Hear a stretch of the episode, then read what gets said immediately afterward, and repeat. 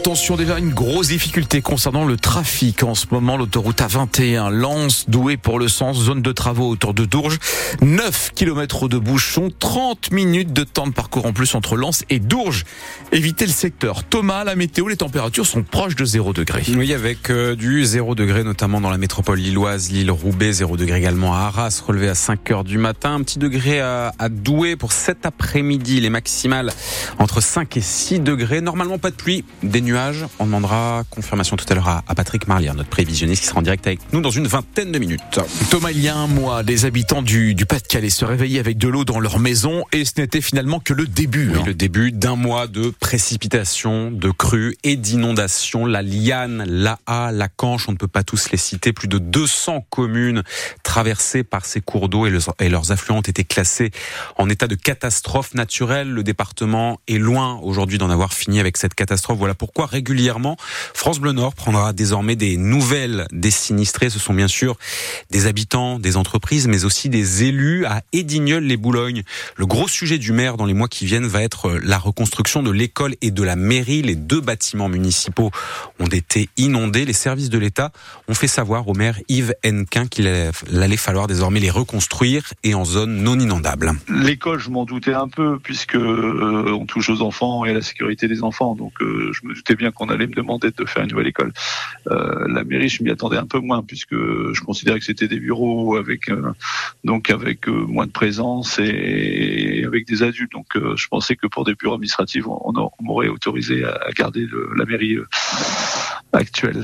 C'est une grosse charge de travail et puis l'inquiétude aussi, hein, puisqu'il faut trouver des terrains. Enfin, nous sommes propriétaires de, de parcelles, mais pas, pas suffisamment, donc il faut trouver des terrains pour pour réaliser ces deux projets. Il faut aussi que les services de l'État et les différents partenaires puissent nous aider financièrement parce que euh, faire une nouvelle école et une nouvelle mairie, euh, si on reste sur les critères de subvention actuels, c'est-à-dire 80% maxi, il resterait 20% à la charge de la commune et nous n'avons pas les moyens financiers de, de, supporter cette charge. Yves Henquin, le maire d'Edigneul-les-Boulognes, dont nous prendrons désormais donc régulièrement des nouvelles avec cette question des aides, des subventions. France Bleu Nord, un mois d'inondation dans le Pas-de-Calais avec de nombreux témoignages tout au long de la matinée. Le maire d'Arc sera notre invité, notamment tout à l'heure à 8h moins le quart. 7h03 sur France Bleu Nord, près de Denain. Un homme est mort hier dans un incendie. Incendie dans une maison située sur la commune de Lourches. Le feu, selon les pompiers, a pris dans une chambre de cette habitation vers 16h. Les flammes se sont ensuite propagées à la toiture. Le mis en cause dans l'attaque de samedi soir à Paris, près de la Tour Eiffel,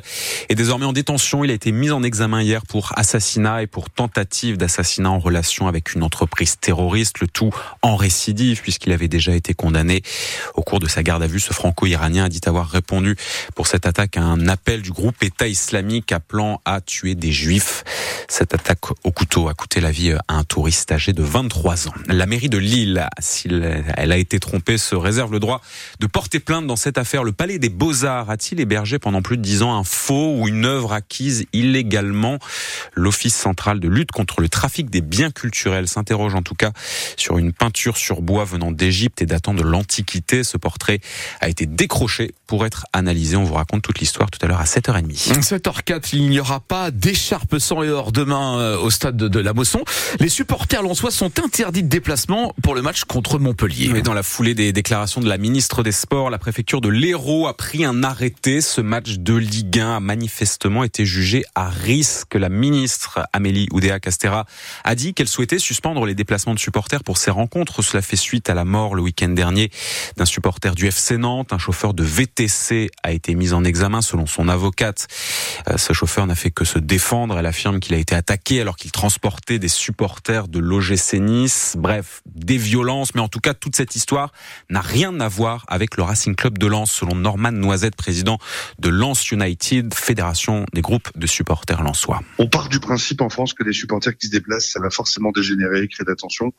On extrapole sur l'effet de 3, 4, 10, 15 individus et on en fait une généralité pour justifier des mesures qui sont euh, incompréhensibles. Personne n'ira se plaindre euh, qu'il y ait des arrestations pour des gens qui ont commis euh, des agressions ou des délits.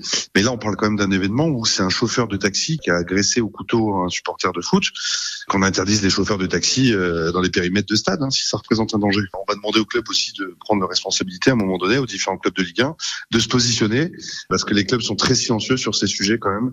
Donc il va falloir qu'à un moment donné, ils sortent un peu du bois. Et puis euh, nous, nos actions, ça va être quoi? Ça va être peut-être de braver ces interdictions avec les risques que ça comprend, de vivre notre passion quand même, parce qu'on ne demande pas grand-chose, on demande juste le droit de pouvoir nous déplacer, d'aller euh, dans les stades de foot, vivre notre match et, d'être en sécurité pour faire tout ça. Donc, euh, je sais pas honnêtement, on, on, discute avec les autres clubs de Ligue 1, avec les autres supporters. On n'en restera pas là les bras croisés, ça c'est une certitude. Faut-il interdire les déplacements de supporters? Vous pouvez euh, vous exprimer à ce sujet au standard de France Bleu Nord ce matin. Cette suspension des déplacements pour les matchs à risque est prévue normalement jusqu'au 18 décembre, puisqu'il y aura une réunion ce jour-là avec euh, les autorités et les représentants de supporters et hier soir en Ligue 1, c'est rejoué justement le match entre Marseille et Lyon, match qui avait été annulé en raison de violence. L'OM l'a emporté 3 buts à 0 à Valenciennes. L'entraîneur Georges Massiel et deux de ses adjoints ont là été mis à pied à titre conservatoire. Décision prise par le conseil d'administration du club.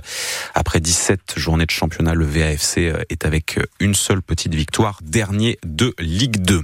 En basket, trois victoires là pour le coup pour les clubs nordistes qui jouaient hier soir. Villeneuve d'Ascq en Euroleague féminine. Les nordistes ont emporté leur match 89 à 61 contre les Hongroises de Győr. Victoire également en Coupe de France féminine. Qualification même de Saint-Amand pour les quarts de finale puisque Saint-Amand a battu Angers 79 à 66. Une victoire également en Coupe d'Europe FIBA. Victoire de Gravelines 78 à 67. C'était face au club de Massina. 7h06 sur France Bonheur quand les chasseurs offrent du gibier à la banque alimentaire. Les chasseurs qui ont du cœur, c'est le nom de cette opération, fruit d'un partenariat qui dure maintenant depuis plus de 10 ans. À Lille hier, plus de 150 faisans et 250 bocaux de terrine ont été donnés à la banque alimentaire dans les locaux de l'association Théo Baucher assisté à la livraison.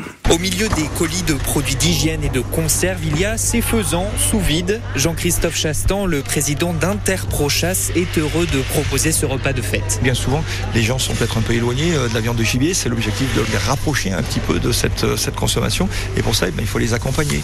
Donc on leur propose une recette euh, pour comment bien préparer le, le gibier. En tagine ou rôti au jus de grenade, les recettes sont fournies. Mais certains bénéficiaires pourront déguster des faisans préparés par les élèves de Marianne Dufour. Elle enseigne au lycée professionnel Lavoisier à Roubaix. On va créer un menu et on va le réaliser avec les élèves et le servir à des bénéficiaires au sein de notre établissement.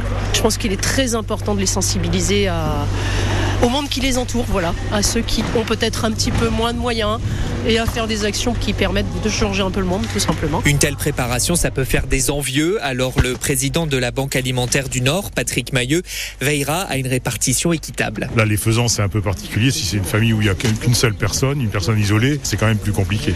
Donc on va essayer d'en faire bénéficier aux familles nombreuses, soit l'école hôtelière, soit les associations, il y en a qui font des repas au quotidien pour des bénéficiaires. Ce dont des chasseurs représente 800 à 1000 repas pour cet hiver. Le reportage France Bleu Nord signé Théo Baucher.